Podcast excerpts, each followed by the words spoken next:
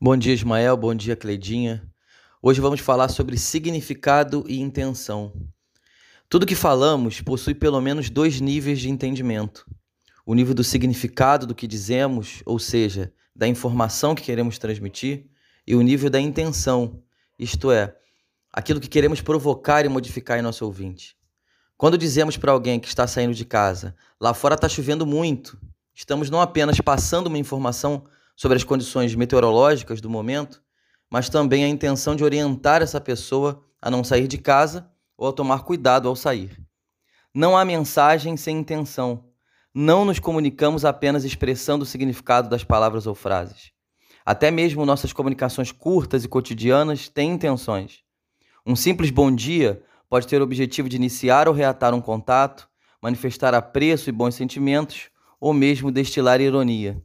Tudo vai depender do momento da comunicação, das pessoas envolvidas nela e da relação dessas pessoas no momento em que se comunicam. Quando entendemos isso, entendemos também que as ideias e as palavras que escolhemos usar e aquelas que escolhemos não usar em nosso discurso estão a serviço de nossas intenções. Ontem, o jornal Extra, em matéria sobre o ato racista no jogo da Champions League da última terça-feira, estampou a seguinte manchete: Árbitro acusado de racismo já tentou suicídio em duas oportunidades. Se olharmos para as ideias apresentadas nessa manchete, podemos nos perguntar: qual a relação entre uma coisa e outra? A resposta é simples. No nível do significado, não existe diretamente qualquer relação entre ter sido racista e ter tentado suicídio. Olhando para o nível do significado, a mensagem é incoerente. Mas se lembrarmos que toda comunicação também tem intenções, podemos deduzir algumas intenções possíveis por detrás dessa manchete.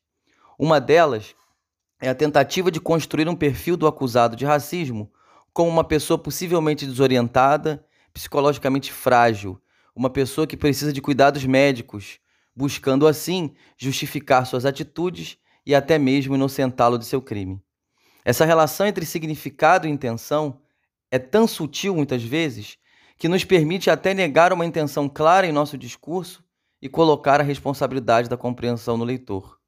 É bem comum alguém se usar desse recurso e, no final das contas, se defender dizendo: Não foi isso que eu quis dizer, não coloque palavras na minha boca. O que não podemos esquecer é que nossas mensagens não estão apenas nas palavras que usamos, mas principalmente no jogo de ideias que essas palavras podem sugerir. Fique atento. Abraços e até a próxima.